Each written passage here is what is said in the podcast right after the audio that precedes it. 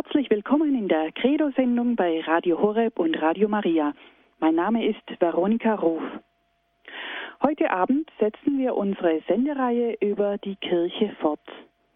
Geliebte Kirche heißt es wieder mit Pfarrer Winfried Abel aus Fulda Neuenberg.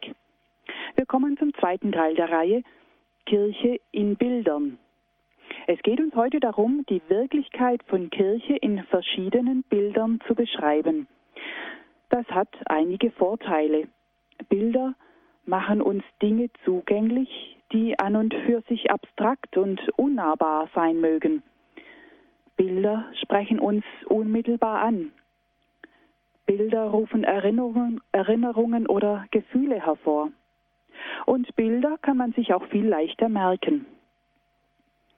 Lassen Sie sich also heute Abend von Pfarrer Abel mit hineinnehmen in unterschiedliche Bilder aus der Bibel, die sich auf die Kirche anwenden lassen. Diese Bilder sollen uns einerseits verständlich machen, was Kirche ist und was sie will. Sie sollen andererseits unsere eigenen Bilder von Kirche bestärken oder eventuell auch korrigieren. Ich begrüße jetzt ganz herzlich Pfarrer Abel. Er ist Pfarrer der Gemeinde St. Andreas in Fulda-Neuenberg. Grüß Gott, Pfarrer Abel. Ja, grüß Gott, Frau Ruf. Pfarrer Abel, eine erste Frage mal vorweg. Für diejenigen, die am Beginn unserer Sendereihe noch nicht dabei waren, können Sie uns ein paar Worte zum Titel der Reihe sagen? Geliebte Kirche. Weshalb geliebte Kirche? Nun, diesen Titel Geliebte Kirche habe ich natürlich provokant gewählt, weil heute die Kirche eher in den Augen der Gesellschaft eine geschmähte Kirche ist, eine Kirche, über die man äh, sich äh, vielleicht äh, mokiert oder die man kritisiert, die wegen ihrer Anfechtbarkeit in die Kritik gerät, die eine misslungene, nicht mehr in die heutige Zeit passende Organisation vielleicht wäre oder so. Also in diesem Sinne ist die Kirche heute nicht mehr so modern und deswegen geliebte Kirche. Ich wollte einfach mal aufzeigen, wenn Christus seine Kirche so liebt, wie der heilige Paulus im Epheserbrief das sagt, dass er sogar sein Leben für sie hingibt, wie wunderschön muss sie doch eigentlich sein, wie eine herrliche Braut in Schönheit erstrahlt. Deswegen schreibt ja auch der heilige Paulus, der will, er will die Kirche haben ohne Flecken, ohne Falten, ohne Runzeln, ohne Fehler. Heilig und wunderschön soll sie sein. Und das Zweite, die Kirche ist ja nicht nur die irdische, sie ist ja auch schon die verherrlichte himmlische Kirche.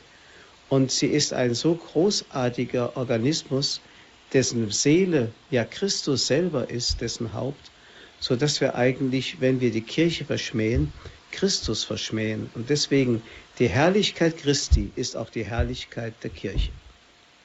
Ja, und was ist so dann Ihr Ziel mit dieser Sendereihe? Uns einfach diese Kirche mal so als in ihrer Schönheit darstellen, oder? Ja, nicht nur das, sondern es geht ja darum, dass wir uns selber einmal wieder an unserer Berufung freuen können.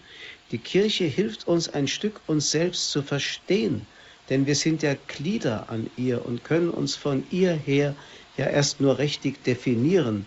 Denn ohne Christus können wir nicht sein, darauf wir, kommen wir noch zu sprechen und wir können nur auf ihn hin leben und das gibt unserem Leben Sinn. Also die äh, Definition von Kirche ist sozusagen auch eine anthropologische Aussage über den Menschen schlechthin. Und deswegen hilft es dem Menschen, sich besser zu verstehen. Mhm. Wäre es dann wohl auch eine gute Anregung, äh, darüber nachzudenken, was so jeder für sich persönlich an der Kirche liebt? Was er, was schätze ich persönlich an der Kirche besonders oder ist es zum Beispiel dieses Allumfassende oder dass die Kirche auf der ganzen Welt verbreitet ist, dass die Kirche über 2000 Jahre Geschichte äh, hin sich erstreckt? Ähm, darf ich fragen, Pfarrer Abel, was finden Sie denn an der Kirche so liebenswert? Also zunächst einmal ist für mich die äußere Gestalt der Kirche nicht so wichtig wie ihr inneres Wesen. Die äußere Gestalt muss einfach sein. Sie ist einfach ähm, hier auf der Erde mit der materiellen Welt so verbunden und mit dem soziologischen Wesen des Menschen. Das muss einfach sein. Aber sie ist ja das Gefäß gewissermaßen von den kostbaren Gaben, die Gott da hineingelegt hat. Auch darauf werde ich noch im Vortrag zu sprechen kommen. Und um diese kostbaren Gaben geht es, so wie der heilige Paulus einmal sagt, äh, wir sind, dass die in, in kostbare, in, äh, Entschuldigung, in zerbrechliche Gefäße hat Gott seinen kostbaren Inhalt, seine ganze Liebe eingegossen, die er der Welt mitteilen will. Und darum, darauf kommt es an. Deswegen habe ich die Kirche lieb, weil sie eben von Gott dazu auserwählt worden ist, in ihrer Gebrechlichkeitsgestalt, der irdischen Gebrechlichkeitsgestalt, ähm, das Gefäß der Gnade und der Überfülle des Lebens zu sein, das uns Menschen verheißen ist. Mhm. Sehr schön. Sie geben uns schon einen Vorgeschmack auf den Vortrag, zu dem wir gleich kommen werden. Wie immer sind Sie, liebe Hörerinnen und Hörer, nach dem Vortrag äh, eingeladen, dass Sie bei uns anrufen. Es gibt verschiedene Bilder und mehrere Bilder von Kirchen, wie wir schon angesprochen haben. Äh, vielleicht fühlen Sie sich angesprochen von einem oder mehreren. Kommen Sie dann ins Gespräch mit uns. Bitte, Pfarrer Abel.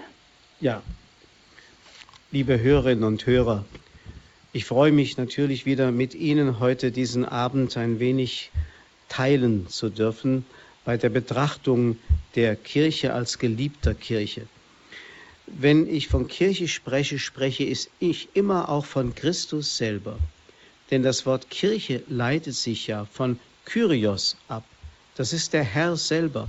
Das heißt, der Herr identifiziert sich so stark mit seiner Kirche, dass beide voneinander nicht getrennt werden können. Wir wissen ja, die Kirche, auch das ist ein Bild, das der heilige Paulus uns schenkt, die Kirche ist sein Leib. Und in der Kirche vergegenwärtigt er sich. In der Kirche macht er gewissermaßen seine Verheißung wahr, ich bin bei euch alle Tage bis ans Ende der Zeit. Die Kirche verbirgt uns seine bleibende Gegenwart in dieser Welt und in unserem Leben. Allein deshalb ist sie schon so kostbar. Ganz abgesehen davon, dass sich Jesus total mit seiner Kirche identifiziert, auch wenn sie hier auf der Erde noch eine sündige Kirche ist. Das heißt, alles, was auf Christus zutrifft, auf den verherrlichten Christus natürlich, aber auch auf den irdisch leidenden, angefochtenen Christus, trifft auf die Kirche zu. Auf der Erde noch ist sie leidend, ist sie angefochten, aber im Himmel ist sie mit ihm verherrlicht und sie ist dieser eine Leib, himmlisch und irdisch zugleich. Und deswegen trifft alles, was auf Christus zutrifft, auch auf die Kirche zu. So könnte ich zum Beispiel diesen Text, wie wir ihn im Gotteslob haben, O liebster Jesu, denk ich, dein strömt Glück in meine Seele ein. Dich suchen nimmt von uns das Leid, dich finden, welche Seligkeit. O Jesus, der uns Freude bringt, du Quell, aus dem uns Kraft entspringt, Licht, das uns Gottes Liebe zeigt, die alles Sehnen übersteigt. Solche Worte, liebe Hörerinnen und Hörer, darf ich getrost auf die Kirche anwenden. Wenn ich an sie denke, strömt Glück in meine Seele ein.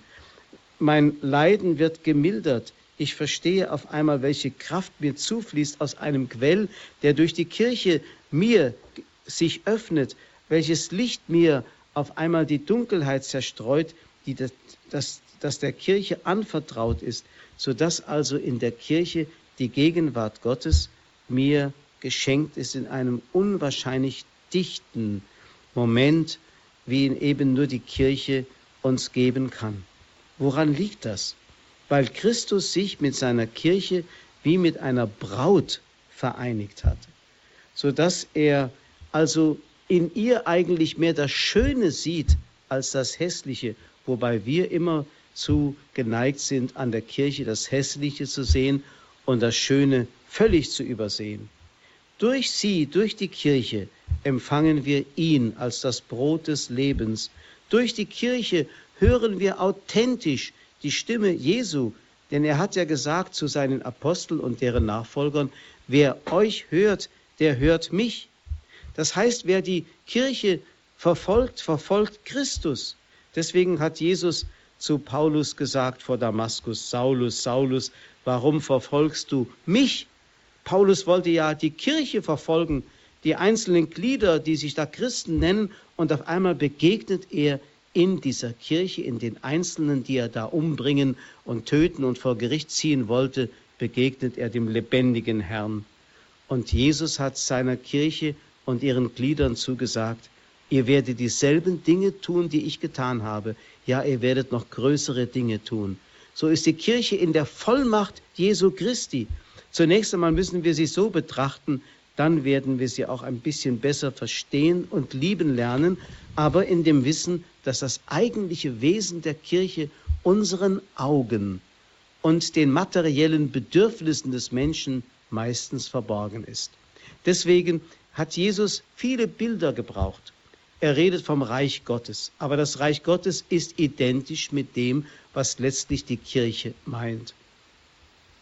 Ich möchte heute einige Bilder Ihnen einmal vor Augen führen und Ihnen damit eine Hilfe geben, die Kirche besser zu verstehen. Eines der wichtigen Bilder hat Papst Benedikt, der 16., also unser Papst, im Olympiastadion in Berlin am vergangenen Donnerstagabend, am 22. September, vor den vielen, vielen Zuschauern und Gottesdienstteilnehmern entfaltet. Das Bild vom Weinstock und den Rebzweigen. Der Papst hat eine wunderschöne Homilie, also eine Auslegung dieser Schriftstelle aus dem 15. Kapitel bei Johannes uns geschenkt, wo er darauf hinweist, wie gerade der Weinstock ein Symbol ist als ein üppig rankendes Gewächs, ein Symbol für Lebenskraft, eine Metapher für Schönheit, für Dynamik der Gemeinschaft mit Jesus, seinen Jüngern und seinen Freunden. Im Gleichnis vom Weinstock sagt Jesus nicht, darauf weist der Papst hin, ihr seid der Weinstock, sondern er sagt, ich bin der Weinstock, ihr seid die Reben. So heißt es im fünften Vers im Kapitel 15. Ich bin der Weinstock, nicht ihr. Und damit hat er schon relativiert dieses Gerede, das heute oft in Kirchenkreisen so im Schwange ist, wenn die Leute sagen, wir sind Kirche. Das klingt dann so, als wenn die einzelnen Gläubigen sagen wollten, wir gestalten die Kirche, wir geben ihr Form und Gestalt und wir bestimmen, was Kirche sein soll. Ja, vielleicht sogar demokratisch. Aber genau das ist es nicht. Jesus sagt, ich bin der Weinstock, ihr seid die Rebzweige. Und damit will er sagen, der Rebzweig kann nur sein, sofern es den Weinstock gibt. Der Weinstock ist absolut, der Rebzweig ist relativ.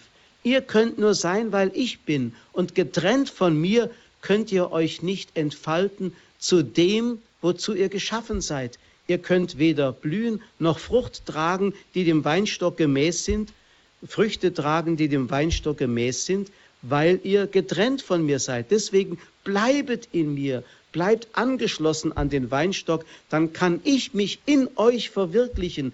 Ja, dann kann Kirche sich entfalten als die Gegenwart Christi mitten in dieser Welt. Also dieses Bild vom Weinstock ist so wichtig. Nicht wir sind die Kirche, er ist die Kirche und wir sind es nur in Bezug auf ihn und von ihm her. Dann können wir auch sagen, wir sind Kirche, weil es Christus gibt, weil er unter uns lebt, weil er uns das Leben schenkt und weil wir in ganz enger Verbindung mit ihm leben dürfen, weil alle Quellen des Lebens und der Gnade und der Liebe Gottes und auch seiner Wahrheit, die sich uns mitteilen will, uns durch die Kirche zufließt. Ich möchte fast sogar sagen, wenn wir zu Gott beten würden, Herr, schenke mir doch diese und jene und weiß Gott, welche extra Gnade, dann würde er sagen, ich habe alles der Kirche eingegossen. Ich habe alles der Kirche anvertraut. Durch sie kannst du alles empfangen. Durch sie empf empfängst du auch die Wahrheit, denn ich verkünde meine Wahrheit durch den Mund der Kirche. Also Christus identifiziert, identifiziert sich mit uns, so wie er, ich sagte es schon, vor Damaskus sich mit der Kirche vor äh, Saulus identifizierte. Auch das hat der Papst in seiner Ansprache in Berlin gesagt. Und dann hat er von dieser Schicksalsgemeinschaft gesprochen, die im Bild des Weinstocks und den Rebzweigen angedeutet ist, Schicksalsgemeinschaft von Jesus mit uns und von uns mit Jesus. Wörtlich sagt der Papst, manche bleiben mit ihrem Blick auf die Kirche an ihrer äußeren Gestalt hängen. Dann erscheint die Kirche nur mehr als eine der vielen Organisationen innerhalb einer demokratischen Gesellschaft, nach deren Maßstäben und Gesetzen dann auch die so sperrige Größe Kirche zu beurteilen und zu behandeln ist.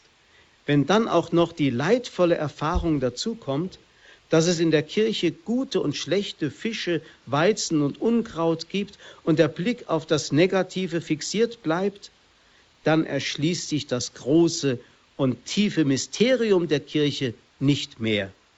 Dann kommt auch keine Freude mehr über die Zugehörigkeit zu diesem Weinstock Kirche auf. Es verbreiten sich Unzufriedenheit und Missvergnügen, wenn man die eigenen oberflächlichen und fehlerhaften Vorstellungen von Kirche, die eigenen Kirchenträume nicht verwirklicht sieht.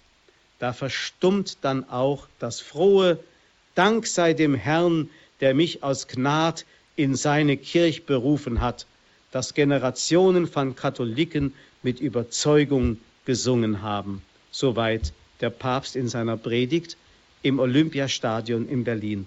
Genau das ist es. Die äußere Gestalt der Kirche ist nicht das Eigentliche. Daran kann man sich stoßen, daran kann man sich stören. Das kann einem manchmal die Stimmung und die Laune verderben. Aber sie ist und bleibt das kostbare Gefäß, das Gott gebraucht, um der Welt alles mitzuteilen, was wir an Leben und Kraft und Wahrheit und Liebe brauchen, um Mensch werden zu können und das Angesicht der Erde zu verändern. Es gibt aber auch ein anderes Bild, das direkt dem Weinstock entgegengesetzt werden muss. Das ist das Bild vom Felsen. Wie Jesus zu Petrus einmal sagt, Simon, bei Jona, was du da sagst, wenn du den Messias bekennst, das hast du nicht von dir, das hat der Vater dir eingegeben. Und ich sage dir, du bist der Fels und auf diesen Felsen will ich meine Kirche bauen. Da wird die Kirche wie auf einen Fels gegründet gesehen, als etwas, was fest ist, was starr ist, was unbeweglich ist, was sich nicht entwickeln kann, es gibt ja heute in der Kirche solche Ansätze, die versucht werden ähm, im Zusammenhang mit der Erneuerung der Kirche oder der Restaurierung der alten Gestalt der Kirche. Ähm, äh, das heißt, man möchte die Kirche festschreiben, festlegen auf diese Felsenhaftigkeit. Sie darf sich nicht verändern, sie kann sich nicht verändern, sie muss so bleiben, wie sie immer war, vielleicht vor 400 Jahren vom Tridentinischen Konzil festgelegt. Da darf sich gar nichts ändern, sie muss starr bleiben und unbeweglich. Nur dann ist sie authentisch die Kirche Christi. Ja, aber damit ist das Bild vom Felsen natürlich missdeutet. Wir müssen immer die Bilder zusammen sehen. Der Weinstock bedeutet Dynamik, Wandlung, Wachstum, Veränderung. Die Kirche muss sich verändern. Wir kommen noch auf das andere Bild zu sprechen, wie der Baum, der aus einem kleinen Senfkorn wächst, der immer größer wird und die Krone des Baumes mehr und mehr Raum bietet den Vögeln des Himmels. Die Kirche muss sich verändern, sie muss wachsen. Sie wird ihre Gestalt jeweils in jeder Zeit auch anders haben, aber sie bleibt wesentlich dieselbe Kirche, die Christus gegründet hat. Und diese Identität, dass sie immer noch dieselbe Kirche ist, wie Jesus sie ins Leben rief, diese Identität verknüpft er mit dem Bild des Felsens. Hier ist ein Fundament, darauf kann man die Kirche bauen, aber die Kirche ist nichts Starres, nichts Totes, sie ist nichts, was unbeweglich bleibt, sondern die Kirche ist etwas organisch Dynamisches.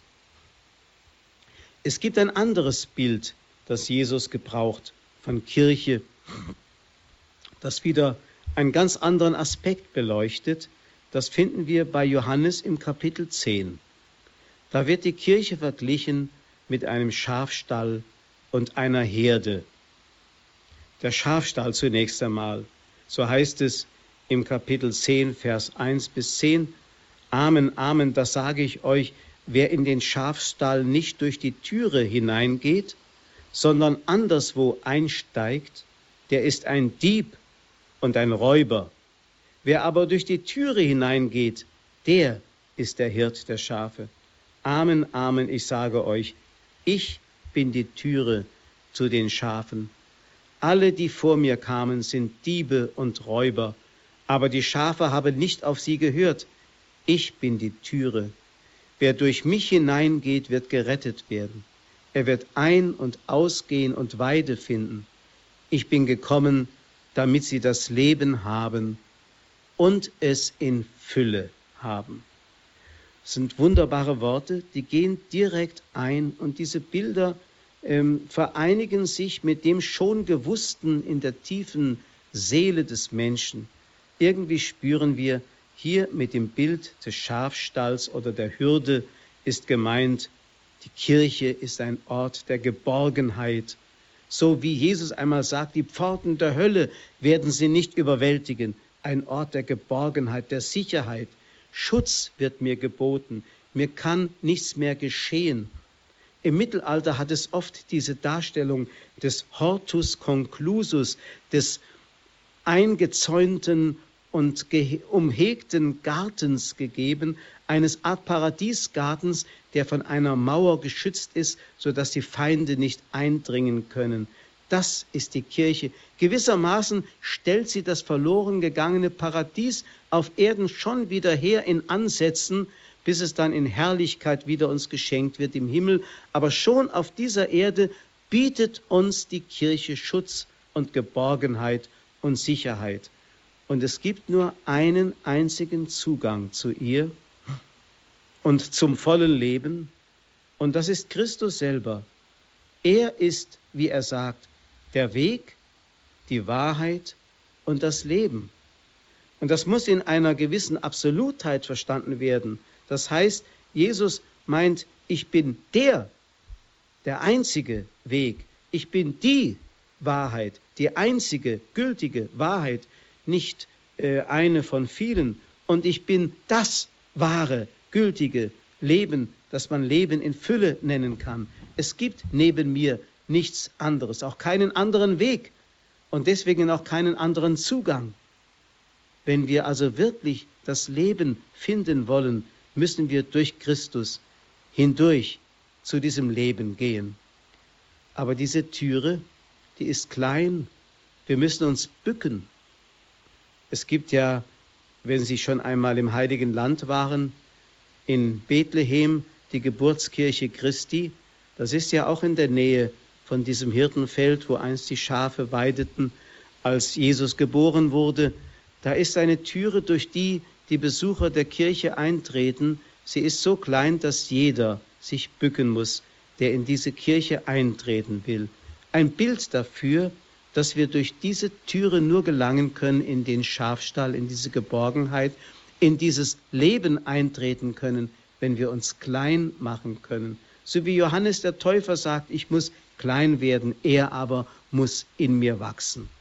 Aber die Kirche ist nicht für sich selbst da, sodass, wenn ich in der Kirche bin, der Gerettete bin und alle anderen sind dem Verderben preisgegeben, und da bietet sich wiederum ein anderes Bild an, die Kirche ist nicht das Boot der Geretteten, sondern die Kirche ist das Rettungsboot für die vielen Schiffsbrüchigen, die es zu retten gilt.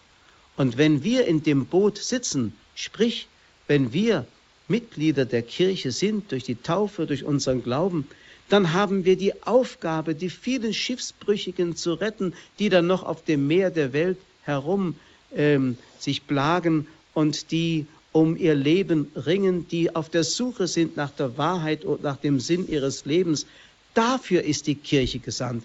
Sie ist nicht Selbstzweck, sondern sie ist Mittel zum Heil aller Menschen. Und dann bietet sich schon gleich im Zusammenhang mit dem Bild vom Schafstall das Bild von der Herde an, wie es dann weitergeführt wird im zehnten Kapitel bei Johannes von Vers 11 an. Ich bin der gute Hirte, Der gute Hirte gibt sein Leben hin für seine Schafe. Hier wird die Kirche geschildert als eine große Gemeinschaft, die sich zusammensetzt aus vielen, vielen Völkern und einzelnen Menschen. Christus sammelt die Menschen wie ein Hirt und bringt sie alle zusammen zu einer Einheit, weil er da ist und alle sich um ihn scharen. Deshalb gibt es die Kirche, genau wie bei dem Weinstock. Es gibt die Rebzweige nur in einer organischen Verbundenheit, weil er da ist, der alles miteinander verbindet. Und so führt er auch die Schafe zusammen und er ist der Hirte und bringt alle aus allen Völkern, aus allen Nationen zu einer großen Gemeinschaft zusammen. Das Bild von der Herde deutet auch an eine gewisse Schicksalsverbundenheit durch eine Lebensgemeinschaft, die der Hirt mit seiner Herde pflegt. Vielleicht wissen Sie, dass im Orient, aber nicht nur dort, sondern auch in anderen Ländern, wo noch ähm, dieses Archaische des Hirten mit seinen Herden gelebt und verwirklicht wird, dass der, dort der Hirte in einer echten Lebensgemeinschaft mit seiner Herde lebt, Tag und Nacht mit ihr zusammen ist und gewissermaßen das Wohl und Wehe der Herde teilt. Und wenn die Herde angegriffen wird, stellt der Hirt sich schützend vor sie und verteidigt sie. Er versucht also wirklich der Herde das Beste zu geben und Jesus überbietet dieses Bild natürlich dadurch, dass er sagt, der gute Hirt ist nicht nur derjenige, der die Schafe zur Weide führt und der das Kranke ähm, ver, verbindet oder heilt oder äh, die Schwachen auf die Schulter nimmt oder die Verlorenen sucht, sondern er ist der, der sein Leben hingibt für seine Schafe. Und diese Lebensgemeinschaft, die Jesus mit seinen Schafen als der gute Hirte sucht, ist seine innigste Gemeinschaft mit der Kirche. Das Wohl und Wehe der Kirche ist das Schicksal Jesu geworden. Deshalb ist er auch für uns der Gekreuzigte, der sein Leben hingegeben hat. Und vielleicht wissen Sie auch, dass man früher das Bild von einem gekreuzigten Gott den Germanen, den Römern und Griechen absolut nicht zumuten konnte. Deswegen gab es auch kein Kreuzigungsbild in der frühen Christenheit. Aber es gab das Bild vom guten Hirten. In diesem guten Hirten war den Christen, den Gläubigen, den Eingeweihten eine Chiffre gegeben, nämlich das ist der, der sein Leben hingegeben hat für seine Schafe. Er ist der gekreuzigte Christus, der Gott, der uns liebt, bis zur Hingabe seiner selbst. Natürlich ist in diesem Bild vom Hirt und den Herden auch das Bild, das Bild von der Nachfolge Christi mit drin. Der Hirt geht den Schafen voraus, die Schafe folgen ihm. So wie es einmal in dem Lied heißt, mir nachspricht Christus unser Held, fällt's euch zu schwer, ich gehe voran, ich stehe euch an der Seite, ich kämpfe selbst, ich brech die Bahn, bin alles in dem Streite. Also hier geht es darum, Nachfolge ist nur als Schicksalsgemeinschaft zu verstehen. Wir sind ja mit ihm ein Leib. Wir sind mit ihm schicksalsverbunden. Wenn er leidet, leiden wir. Und wenn wir leiden, leidet er. Und wenn wir Wachstum haben und Fortschritt, dann schreitet Christus durch die Zeit voran und wir dürfen sehen, wie er uns zu einem wunderbaren Ziel führt. Er ist wie eine treusorgende Mutter und wie ein guter Vater. Er führt auf die gute Weide. Manchmal geht der Weg auch durch die Wüste, aber immer gibt er Leben und führt uns zu einem guten Ziel. Und da gilt natürlich auch hier, dass da ein Bildwechsel sich vollzieht. Es ist zu beachten, wie der Hirte dann selbst zum Lamm wird und zum Brot des Lebens, zum Wasser des Lebens. Das heißt, hier tauschen sich die Bilder aus. Der Hirt selber ist derjenige, der sich aufopfert wie ein Lamm, das geschlachtet wird. Er identifiziert sich letztlich mit jedem Einzelnen von uns. Liebe Hörerinnen und Hörer, jetzt habe ich sehr viel geredet. Machen wir eine kurze Pause, um dann noch einige Bilder zu äh, betrachten, die uns weiterführen im Verständnis zu dem Thema geliebte Kirche.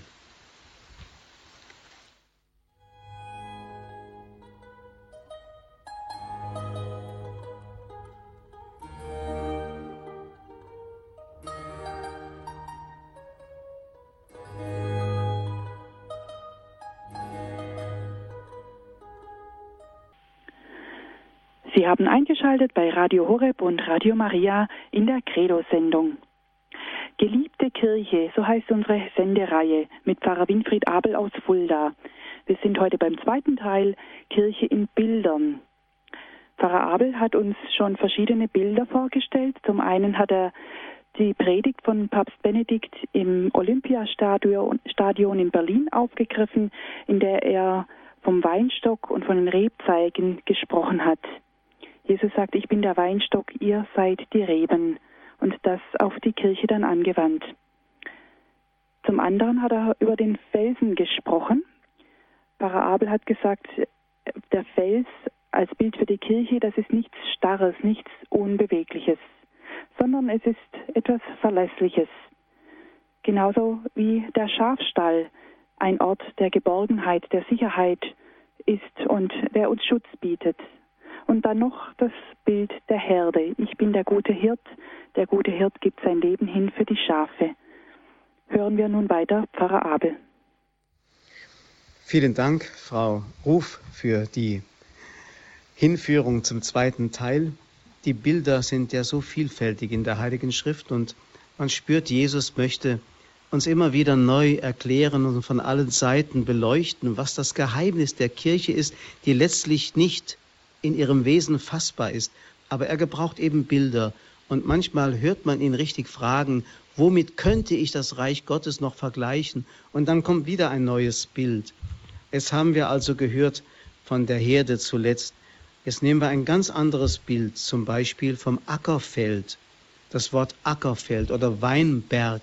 Wie oft kommt das in der Heiligen Schrift vor? Schon im alten Bund bei Jesaja, zum Beispiel im fünften Kapitel, dieses wunderbare Lied vom Weinberg. Ich will ein Lied singen von meinem geliebten Freund, ein Lied vom Weinberg meines Liebsten. Mein Freund hatte einen Weinberg auf einer fruchtbaren Höhe. Er grub ihn um und entfernte die Steine und bepflanzte ihn mit den edelsten Reben.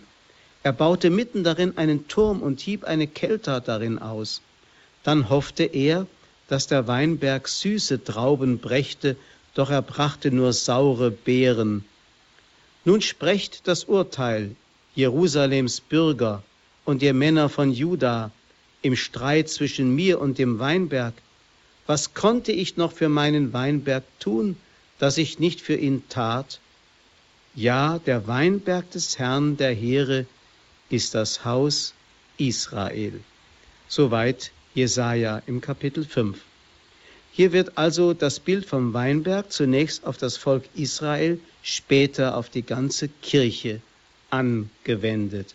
Wir haben das ja schon vor zwei Sonntagen gehört, wie es da heißt, dass der Gutsherr ähm, die Arbeiter für den Weinberg sucht.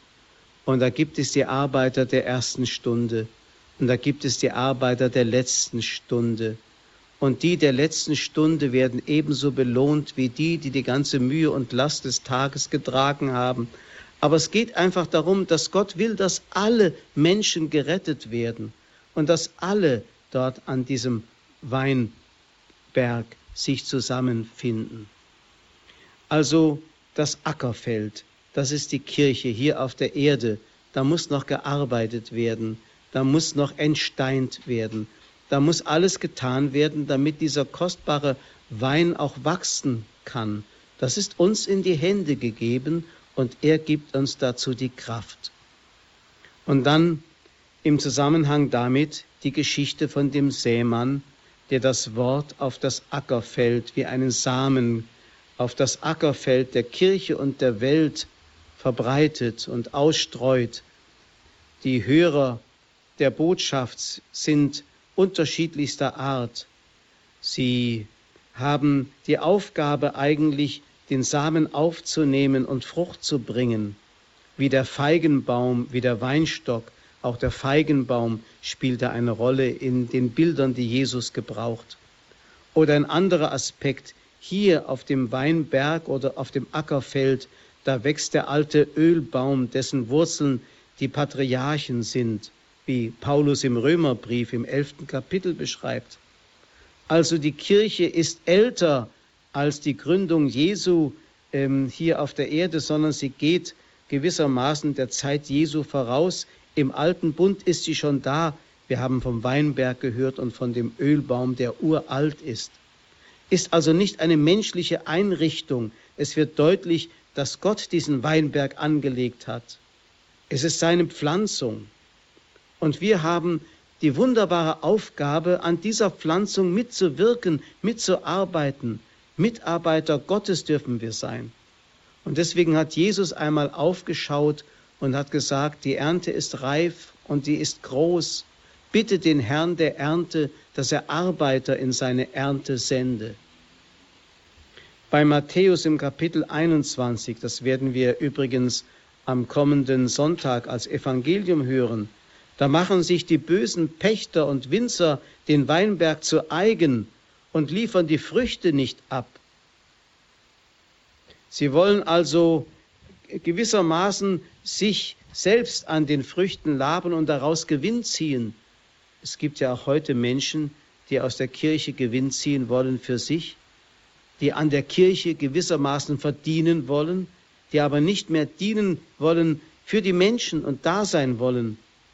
Amtsträger der Kirche, die vielleicht ihr Amt falsch verstehen, daraus ein Privileg machen, oder Gemeindemitglieder, die die Kirche nutzen möchten, um selbst Karriere zu machen, aber dafür ist die Kirche nicht da.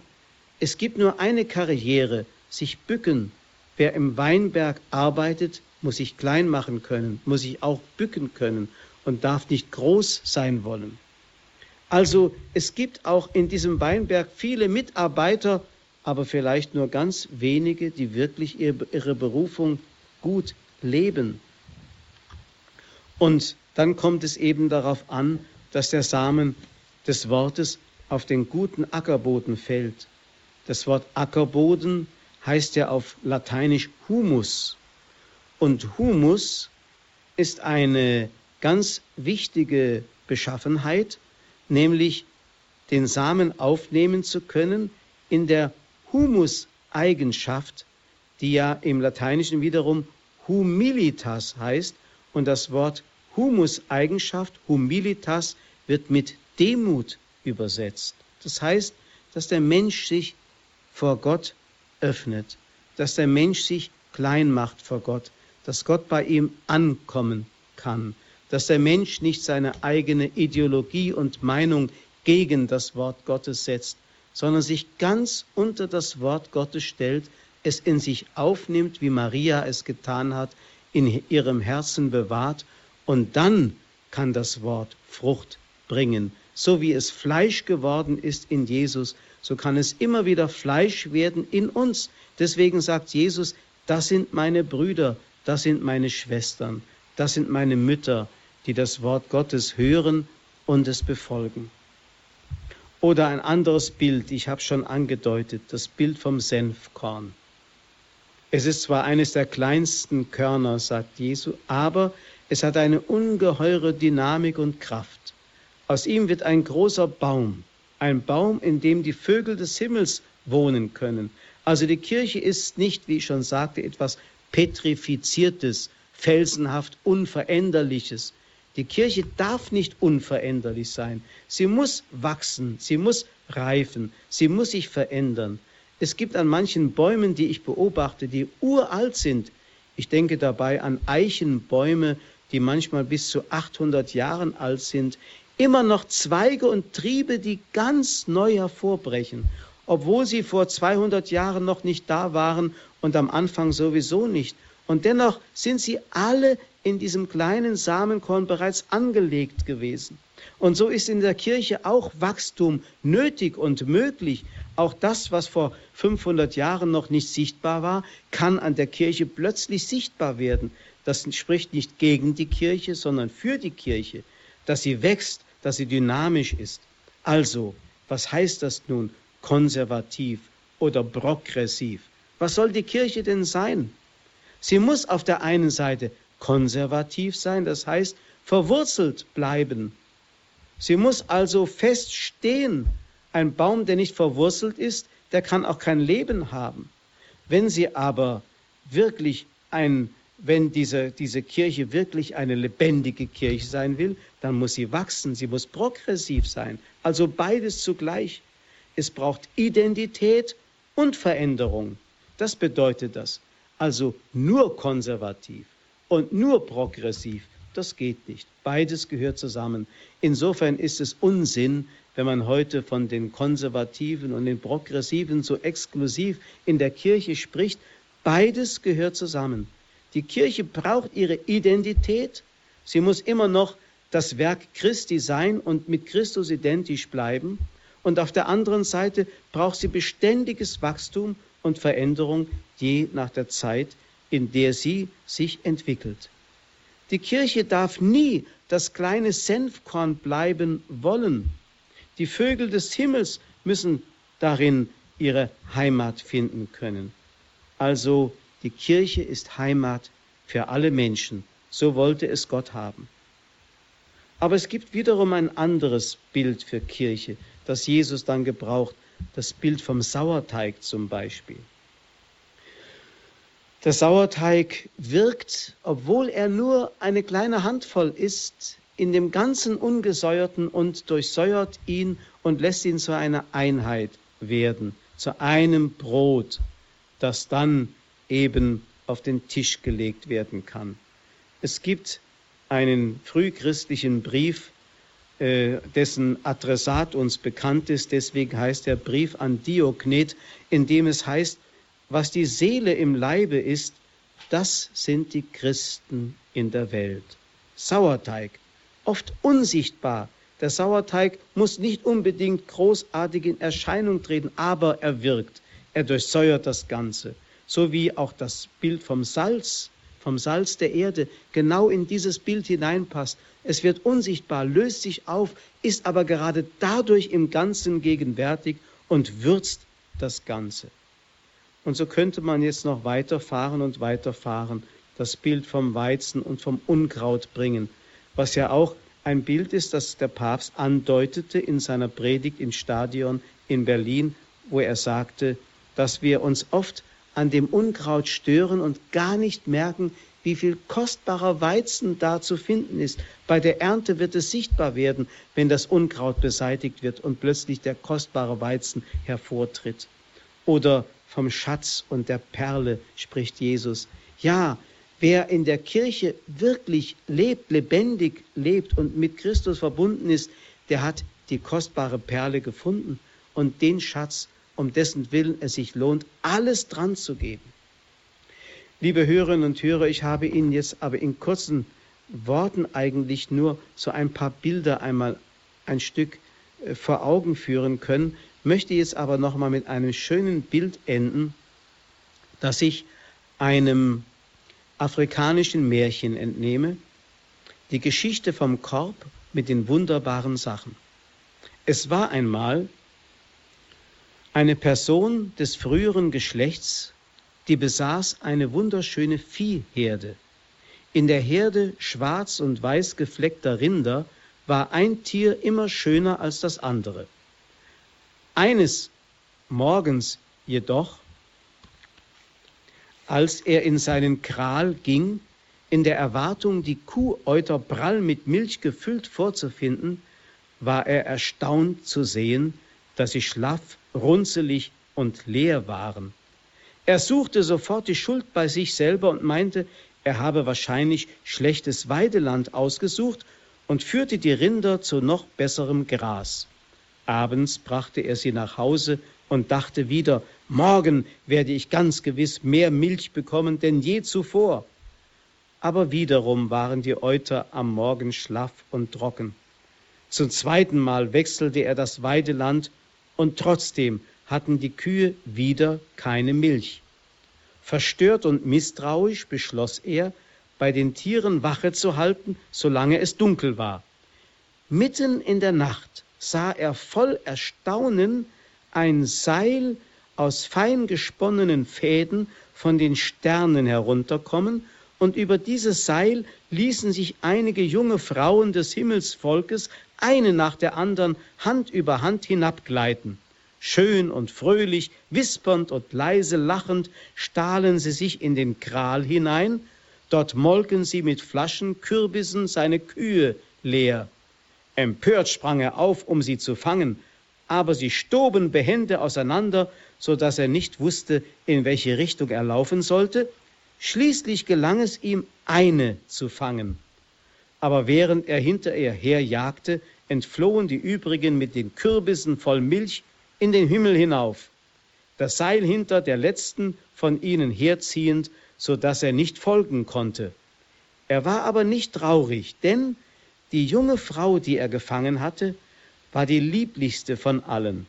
Er machte sie zu seiner Frau, und das Himmelsvolk ließ ihn fortan ungeschoren. Seine neue Frau ging jetzt jeden Tag für ihn auf die Felder arbeiten, während er sein Vieh hütete. Sie waren glücklich und es ging ihnen gut. Nur eines behagte ihm nicht. Als er seine Frau einfing, hatte sie einen Korb bei sich.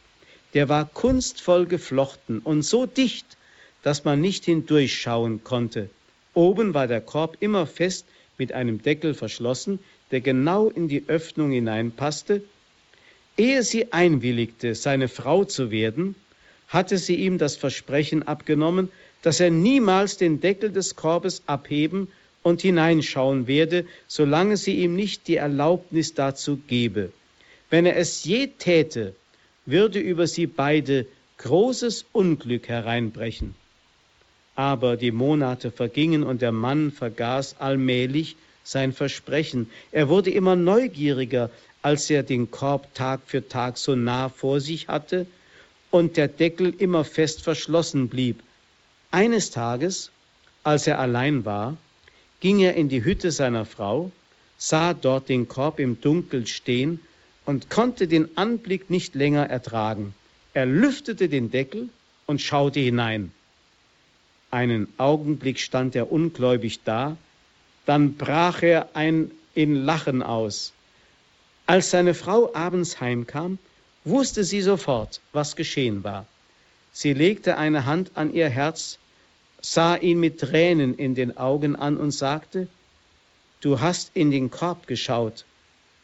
Er gab es lachend zu und rief, Du dumme, dumme Frau, du dummes, dummes Geschöpf. Warum hast du so viel Aufhebens von dem Korb gemacht? Da ist ja nichts drin. Nichts? fragte sie und hatte kaum Kraft zu sprechen. Darauf kehrte sie ihm den Rücken zu, ging geradewegs in den Sonnenuntergang hinein, verschwand und ward auf Erden niemals wieder gesehen. Und weißt du, warum sie davon ging? Nicht etwa, weil er das Versprechen nicht gehalten hatte, sondern weil er, als er in den Korb hineinschaute, ihn leer gefunden hatte. Sie ging davon, weil der Korb nicht leer war, er war voll von schönen Dingen des Himmels, die sie darin für sie beide aufbewahrt hielt, und weil er sie nicht sehen konnte und einfach nur lachte, war die Himmelsfrau auf Erden zu nichts mehr nütze und sie verschwand. Liebe Hörerinnen und Hörer, mit diesem Bild wollte ich die Betrachtung beenden. Die Kirche in ihrer äußeren Struktur gleicht diesem Korb. Aber was sie wirklich beinhaltet, diese köstlichen himmlischen Dinge, die meisten Menschen sehen das nicht mehr, lachen darüber und gehen ihres Weges, und dabei hat Gott doch uns diesen Korb mit den Köstlichkeiten in Form der Kirche auf Erden belassen. Und dafür können wir unglaublich dankbar sein.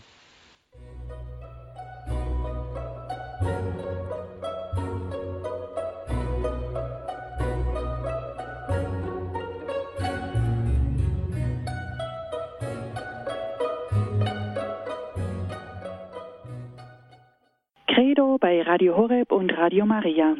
Wir beschäftigen uns heute mit verschiedenen Bildern, die auf die Kirche angewendet werden können. Pfarrer Winfried Abel aus Fulda hat sie uns vorgestellt. Zuletzt haben wir gesprochen vom, von der Kirche als Ackerfeld, als Senfkorn, als Sauerteig. Dann hatten wir das Bild vom Weizen und Unkraut und es gibt noch verschiedene andere Bilder. Wenn Sie jetzt, liebe Hörerinnen und Hörer, sich einbringen möchten, vielleicht haben Sie auch ein Bild von Kirche, das Ihnen sehr am Herzen liegt. Herzlichen Dank, Pfarrer Abel, für Ihren Vortrag. Bis die ersten Hörer anrufen, möchte ich gleich mal eine erste Frage stellen, beziehungsweise nochmal herausstellen. Äh, diese Identifikation von Christus und der Kirche, die auch der Papst im Olympiastadion aufgegriffen hat in Berlin. Er sagte da in einem Satz, der mich selber auch sehr angesprochen hat, ich bin ihr und ihr seid ich. Hm. Eine unerhörte Identifikation des Herrn mit uns, mit seiner Kirche. Möchten Sie vielleicht das noch einmal vertiefen, diese, diese wirklich innere Verbindung zwischen Christus und der Kirche? Ja, der heilige Paulus hat das ja im Epheserbrief sehr schön in Bezug auf die Ehe gesagt. Er sagt, ähm, Mann und Frau sind in der Ehe so sehr eins, ein Fleisch dass äh, der Mann seiner Frau gar nichts Böses zufügen könnte, sonst würde er sein eigenes Fleisch schädigen, sich selber schädigen, weil er sozusagen mit der Frau so eine Einheit geworden ist, dass alles, was ihr schadet, ihm selber Schaden zufügt. Und so hat Christus sich zu einer solchen Einheit, zu einem Fleisch gewissermaßen mit der Kirche gemacht wie die Ehe es andeutet, aber diese Einheit in Christus ist sicherlich, sicherlich noch inniger, noch inniger, noch tiefer, noch unvorstellbar schöner, als es zwischen Mann und Frau möglich ist, denn die bleiben ja gewissermaßen zwei getrennte Leiber, während Christus mit seiner Kirche wirklich ein Leib ist. Und das ist etwas Unvorstellbares. Mhm. Ja, nehmen nicht gerade deshalb viele Menschen genau daran Anstoß. Es gibt ja diesen, diesen, diesen Spruch, Jesus ja, Kirche nein, äh, weil das ja so krass ist. Christus ist ja der Heilige schlechthin und die Kirche ist eine Kirche auch von Sündern. Wie, wie antwortet man darauf?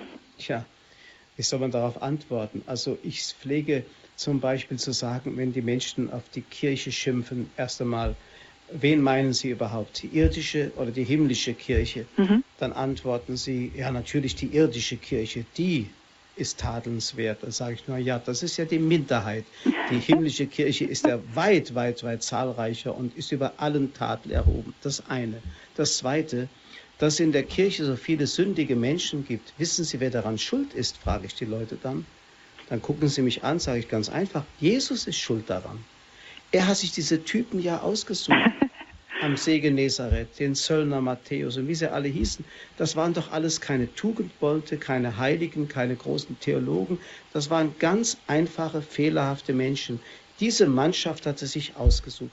Da können wir doch dankbar sein. Und der heilige Paulus hat es im Korintherbrief ja vertieft. Schaut doch eure Berufungen. Das sind nicht viele große, starke, heilige, mächtige, sondern was schwach ist in der Welt, hat Gott erwählt, um das Starke zu beschämen. Und so ist die Kirche also in schwacher Gestalt hier auf der Erde. Und Gott sei Dank hat Gott es so gemacht, sonst dürften wir gar nicht dazugehören, weil wir ja auch alle Sünder sind. Mhm. Da passt ja jetzt ganz gut das Bild vom Weizen und dem Unkraut. Das äh, erläutert ja sehr treffend, dass es in der Kirche Heiliges und Sündhaftes gibt. Und ja. Das stimmt und man könnte sogar sagen, es gibt da ein Wunder, das es in der Natur nicht gibt, nämlich, dass das Unkraut sogar noch Weizen werden kann.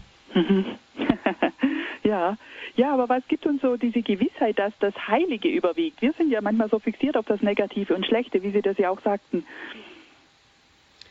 Die Qualität des Heiligen ist meistens eine verborgene Qualität. Das ist also bei dem Unkraut ja ganz deutlich zu sehen.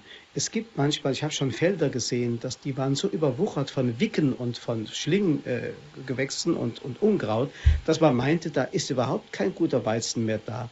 Aber wenn man dann das Unkraut wegtat, dann war man erstaunt, dass der Weizen ja viel, viel vielfältiger und zahlreicher war als das Unkraut.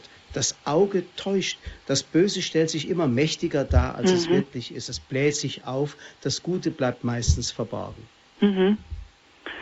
Ja, und äh, wir wollen auch oft so gerne selber denn das Unkraut, das vermeintlich so wuchernde Unkraut ausreißen. Also wie kann man da unterscheiden, was uns in einer konkreten Situation zusteht? Einerseits haben wir doch den Auftrag, dass wir uns um den Garten Gottes kümmern und es kann uns nicht egal sein, was da so alles wächst und die gute Saat ersticken will. Und andererseits dürfen wir aber auch über andere doch kein Urteil fällen. Wie komme ich dann dazu, dass ich wirklich mutig und auch besonnen und mit der gebotenen Zurückhaltung ähm, handle. Ja, also da haben Sie schon richtig gesagt, wir dürfen auf keinen Fall verurteilen und Menschen abschreiben. Dass, äh, wenn ein Urteil gefällt werden soll, dann steht das wirklich nur Gott zu und nicht uns. Uns ist es aufgetragen, einfach da zu sein, unsere Pflicht zu tun, wie es uns aufgetragen ist und einladend zu sein für die Menschen, auch mahnend und wegweisend zu sein für die Menschen.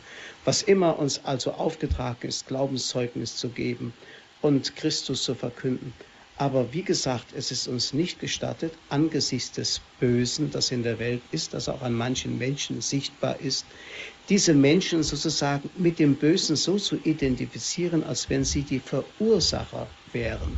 Mhm. Die Ursache des Bösen haben oft einen ganz anderen Hintergrund. Die Menschen sind oft nur armselige Werkzeuge des Bösen.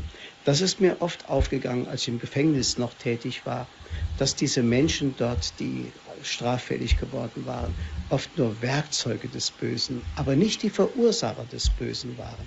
Insofern ist viel, viel Hoffnung da, dass Gott das wenige Gute, das wir sehen, viel mächtiger werden lässt und eine viel größere Schönheit im Menschen sieht. Denken wir, wie er Jesus den Sündern begegnet ist, der Samariterin. Er hat so viel Schönheit an diesen Menschen entdeckt, die uns einfach verborgen bleibt. Mhm. Ja, vielleicht darf ich auf das Bild des Sauerteigs noch einmal eingehen. Ähm, das ist auch ein Bild, das dass die Kirche, Kirche, doch nur ein kleiner Teil ist, der dem großen Ganzen beigemengt wird. Und hm. Jesus spricht ja auch von der kleinen Herde. Hm. Wie kann man das richtig verstehen? Also neulich habe ich mal wieder gehört, dass wir doch versuchen müssen, alle Menschen mitzunehmen. Und ja, weil halt ein Großteil der Menschen in unserem Land sich äh, schwerlich mit der Kirche oder zum Teil nur mit der Kirche identifizieren können, äh, weil die Kirche so rückwärtsgewandt sei und weltfremd sei, dann so würden wir doch viele ausboten und die, die können da einfach nicht mehr mit. Und so bleibt halt nur ein kleines Häuflein von Elite-Christen übrig und das kann doch aber wohl auch nicht der Sinn von dem Bild der kleinen Herde sein. Oder was sagen Sie dazu? Also es geht, für die Kirche gilt immer, Qualität geht vor Quantität. Das ist mhm. Nummer eins. Zweitens, die Qualität ist für das Ganze der Menschheit da, nicht für sich selber. Das ist wichtig zu wissen. Wenn wir es also vor Augen hätten, nicht nur die, die hier als äh, getaufte Heiden in Deutschland herumlaufen oder als ungetaufte Heiden, sondern auch noch die vielen Buddhisten, Muslime und Hindus, die noch in der Welt herumschwirren, zu Tausenden, zu Millionen und Milliarden. Ähm, da muss man einfach sagen, die Kirche hat die Aufgabe, für all diese der Sauerteig zu sein. Wir sollen einfach unsere Hingabe an Gott und die Menschen leben und es Gott überlassen, was er daraus macht. Wir werden am Schluss staunen, wie viele Menschen gerettet werden und dass es oft solche sind, bei denen wir es nie vermutet hätten. Unsere Aufgabe ist es nicht darüber nachzudenken, was Gottes Gedanken sind, sondern was uns aufgetragen ist. Wenn das Salz seine Kraft verliert, womit soll es dann noch gesalzen werden? Deswegen haben wir die Aufgabe, dieses kleine Häufchen Sauerteig zu sein für die ganze Welt. Und dann werden wir staunen, was Gott daraus macht. Mhm. Also wir nehmen jetzt nicht, äh, nicht alle Menschen mit, indem wir uns allen anpassen und sozusagen äh, darin aufgehen, sondern schon äh, dadurch, dass wir provokant bleiben, also ja wirklich wie das Salz, da, da den, diesen Geschmack bewahren. Genau so. Das heißt also, wir können eigentlich im Grunde nur wirken, wenn wir im Gegensatz zur Welt leben.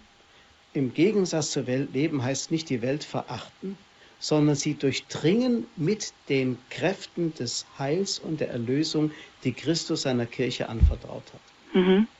Ja, vielleicht haben wir uns auch gerade zu sehr angepasst. Ich denke da jetzt an die Rede von Papst Benedikt während seines Deutschlandbesuchs in Freiburg vor den engagierten Katholiken, ja. was er da gesagt hat. Ja. Ähm, wenn ich das gerade mal so zitieren darf. Um ihre Sendung zu verwirklichen, also die Sendung der Kirche, wird sie auch immer wieder Distanz zu ihrer Umgebung nehmen müssen, sich gewissermaßen entweltlichen. Mhm. Äh, es gibt immer wieder die Tendenz, dass die Kirche zufrieden wird mit sich selbst, sich in dieser Welt einrichtet, selbstgenügsam ist und sich den Maßstäben der Welt angleicht. Um ihrem eigentlichen Auftrag zu genügen, muss die Kirche immer wieder die Anstrengung unternehmen, sich von dieser ihrer Verweltlichung zu lösen und wieder offen auf Gott hin zu werden. Soweit dieses Zitat von Papst Benedikt. Ja, und genau dieses Zitat äh, trifft auf das zu.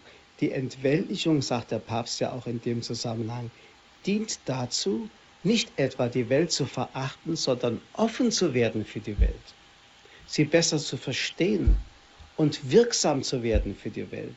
Also wir ziehen uns nicht aus der Welt zurück, sondern gehen in sie hinein, aber wie gesagt, nicht mit der Verweltlichung, unseres Wesens, sondern indem wir das ganz andere bleiben, das Gott der Kirche anvertraut hat, um die Welt aufzumischen und zu verändern, damit sie Reich Gottes werden kann. Mhm.